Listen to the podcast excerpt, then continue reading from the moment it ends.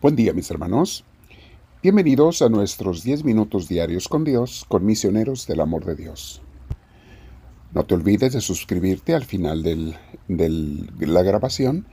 Tendrás el botón de la cruz, los que están en YouTube, eh, para que te puedas suscribir si no lo has hecho, o para darle seguimiento en podcasts o en otras redes sociales. Eso hace que las redes nos den a conocer con mucha gente más. Como siempre, mis hermanos, tendremos unos minutos de enseñanza, crecimiento, meditación, con el objetivo de que luego oremos sobre ello o lo comentemos con nuestra familia, con nuestros seres queridos. Así es que te invito a que te sientes en un lugar tranquilo, donde estés en paz lo más que se pueda. Si tienes audífonos, póntelos. Vamos a estar con la espalda recta, nuestros hombros y cuello relajados. Y también si te ayuda, cierra tus ojos si te favorece. Y vamos a respirar profundo pero con mucha paz. De esta manera, invitando el relajamiento para todo mi cuerpo y el, el estar alerta en mi mente para que estemos en mejor contacto con Dios. Respiro profundo, con mucha paz, Exhalo con tranquilidad. Invito al Espíritu Santo, le digo Espíritu, ven a mí, Espíritu de Dios, para que tú nos muevas en este día a meditar, a orar, a aprender, a reflexionar y a vivir de acuerdo a tu santa voluntad. Bendito seas, Espíritu Divino. No te alejes de mí, yo te recibo con amor. Amén. Mis hermanos, hoy vamos a meditar sobre el tema la divina providencia. Dios provee. Por instinto natural y humano, siempre tratamos de prevenir y de proveer. Eso es bueno.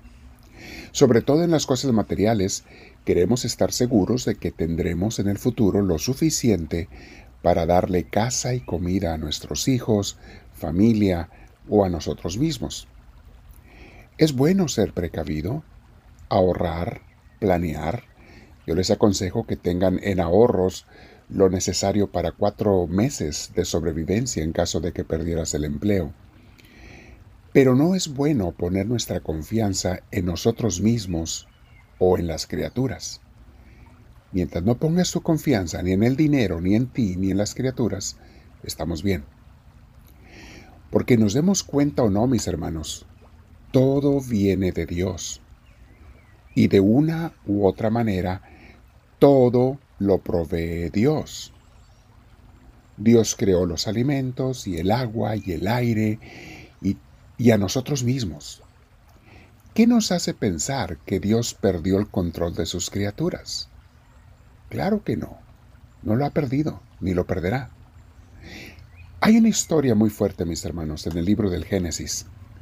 Cuando Dios le pide a Abraham que le sacrifique a su hijo único, Isaac, él no había podido tener familia, como conocemos la historia, porque él y Sara eran, algunos de los dos, probablemente Sara, más bien Sara era estéril, pero los dos eran grandes de edad. Y un día, de forma milagrosa, en su edad avanzada, Dios les dio ese hijo.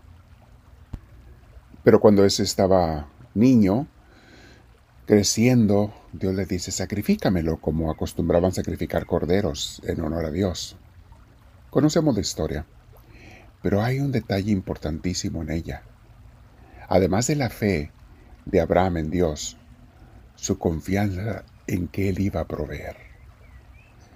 Quizá una frase central de esta narrativa es Dios proveerá. Dice Génesis 22, donde está esta historia, Comencemos en el versículo 7. Cuando iban en camino ya hacia aquella montaña, Abraham con su hijo, para sacrificarlo. El hijo no sabía, pero Abraham sí, iba con mucho dolor, con mucha pena, con mucho sacrificio, pero tratando de obedecer a Dios.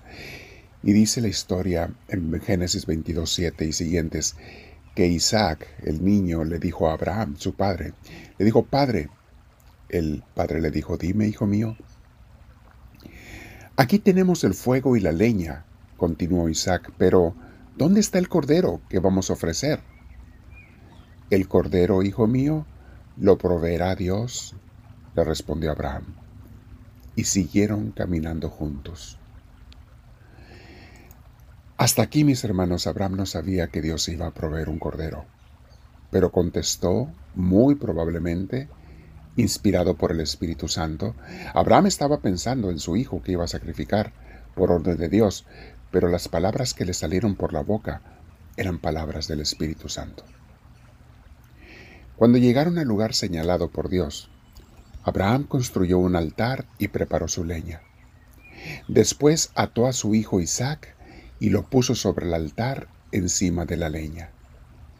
Entonces tomó el cuchillo para sacrificar a su hijo, pero en ese momento el ángel del Señor le gritó desde el cielo, Abraham, Abraham. Aquí estoy, respondió él. No pongas tu mano sobre el muchacho, ni le hagas ningún daño, le dijo el ángel. Ahora sé que temes a Dios, porque ni siquiera te has negado a darme a tu único hijo. Abraham alzó la vista y en un matorral vio un carnero enredado por los cuernos. Fue entonces, tomó el carnero y junto con su hijo lo ofreció como holocausto en lugar de a su hijo. A este sitio Abraham le puso por nombre El Señor provee. Por eso hasta el día de hoy se dice en un monte, provee el Señor. Palabra de Dios. El Señor provee. Vamos a meditar brevemente, mis hermanos, cuántas veces nos hemos mortificado por lo que vamos a comer en nuestras vidas. ¿Habrá para la despensa? ¿Habrá para comprar la ropa necesaria? ¿Habrá para pagar la renta? ¿Me alcanzará? No sé, ¿cómo le voy a hacer? ¿Cuántas veces nos hemos hecho esas preguntas a través de los años? Y siempre, de una manera u otra, Dios ha proveído. Hoy vamos a meditar con el Señor, mis hermanos. ¿Qué tan fuerte es mi fe? ¿Y qué tanto confío que Dios proveerá lo necesario hasta que muera? Hasta el día que Dios me llame de este mundo, Dios proveerá lo que yo necesito. Si soy un seguidor de Él, Dios nunca me va a abandonar. Dios ama y protege de manera especial a sus seguidores, a los que han aceptado ser sus hijos, a los que hemos aceptado ser ovejas de su rebaño, y que Él sea nuestro pastor. Ayer meditábamos, yo he venido para que tengan vida y vida en abundancia. Bueno, la vida en todos los sentidos. Vida espiritual, pero también la vida física. Que no nos falte lo necesario cada día. Ese capítulo 10 de San Juan donde habla del buen pastor, y ese versículo que les acabo de mencionar. Hermosísimas las palabras del Señor Juan 10:10, las palabras de Jesús. El buen pastor, mis hermanos, siempre provee por sus ovejas y no las va a dejar morir de hambre. Y si ese buen pastor resulta que es Dios mismo, que tiene todo el poder, ¿crees acaso que te abandonará? Como dice la misma escritura, aunque una madre abandonara a sus hijos, yo a ti nunca te abandonaré. Da a entender mi amor es inmensamente más grande que el de una madre. Hoy me quedo en oración y medito qué tan fuerte está mi fe, qué tan fuerte está mi confianza en Dios, qué tanto confío en que Dios me provee y me proveerá a mi familia y a mí.